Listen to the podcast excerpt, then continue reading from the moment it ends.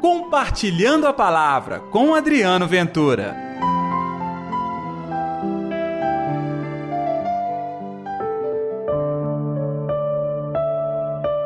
Por causa do que acabas de dizer, podes voltar para casa. Olá, gente, tudo bem? Está no ar pela sua Rádio América 107,1 FM o programa Compartilhando a Palavra. Que alegria levar até você o Evangelho de Jesus Cristo, a partilha da palavra e a experiência da leitura orante, capaz de transformar a nossa vida e, é claro, nós temos certeza, o mundo inteiro também. O evangelho de hoje está em Marcos capítulo 7, versículos 24 ao 30. O Senhor esteja convosco, ele está no meio de nós. Proclamação do evangelho de Jesus Cristo, segundo Marcos. Glória a vós, Senhor. Naquele tempo, Jesus saiu e foi para a região de Tiro e Sidônia. Entrou numa casa e não queria que ninguém soubesse onde ele estava, mas não conseguiu ficar escondido. Uma mulher que tinha uma filha com um espírito impuro ouviu falar de Jesus. Foi até ele e caiu a seus pés. A mulher era pagã, nascida na Fenícia da Síria. Ela suplicou a Jesus que expulsasse de sua filha o demônio. Jesus disse: Deixa primeiro que os filhos fiquem saciados, porque não está certo tirar o pão dos filhos e jogá-lo aos cachorrinhos. A mulher respondeu: É verdade, Senhor. Mas também os cachorrinhos debaixo da mesa comem as migalhas que as crianças deixam cair. Então Jesus lhe disse: Por causa do que acabas de dizer, podes voltar para casa. O demônio já saiu de tua filha. Ela voltou para casa e encontrou sua filha deitada na cama, pois o demônio já havia saído dela. Palavra da salvação, glória a vós, Senhor.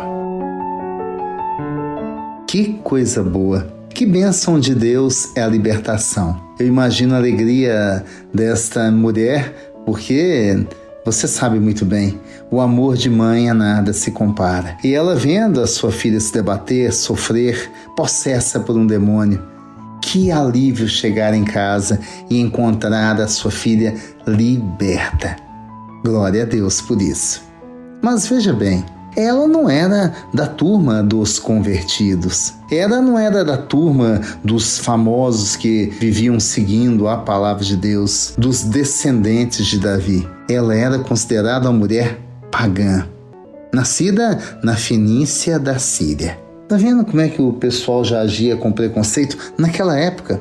Hoje também, passados dois mil anos, nós agimos do mesmo jeito. Rotulamos as pessoas por N coisas, N características, que na realidade significam bondades em seus corações, mas nós olhamos isso com depreciação. Assim aconteceu com aquela mulher. Mas ela foi atrás de Jesus. Ela nem conhecia direito a palavra pela sua origem, mas ela ouviu falar de Jesus e foi ao seu encontro. Tá percebendo, gente? O evangelho é para todos. E o evangelho, principalmente, é para os mais sofridos, os mais doentes. Nós temos a mania de achar que nós somos escolhidos, somos os tais, somos aqueles que pelo qual foi declarada a promessa. É verdade. Não há mentira nisso, mas esta promessa é para todos e de maneira muito especial o Senhor quer cuidar dos mais sofridos.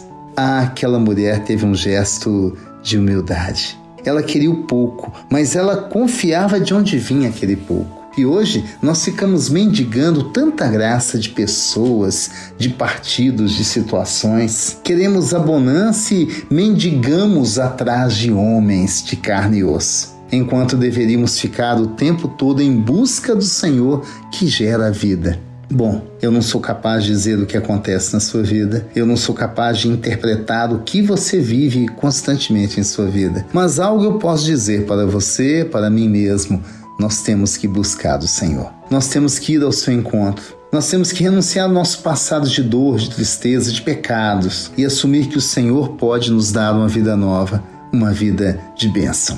Vamos lá?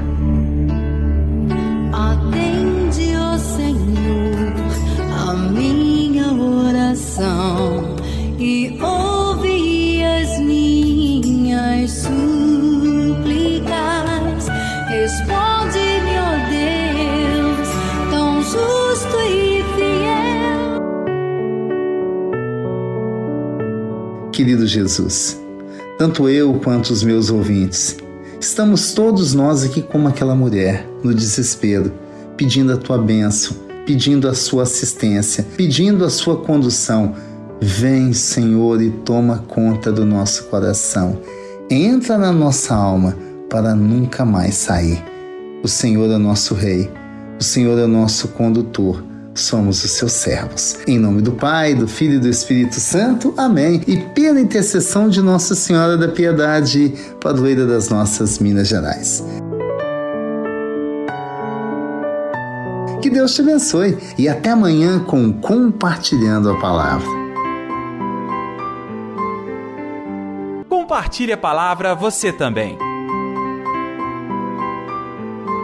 Faça parte dessa corrente do bem.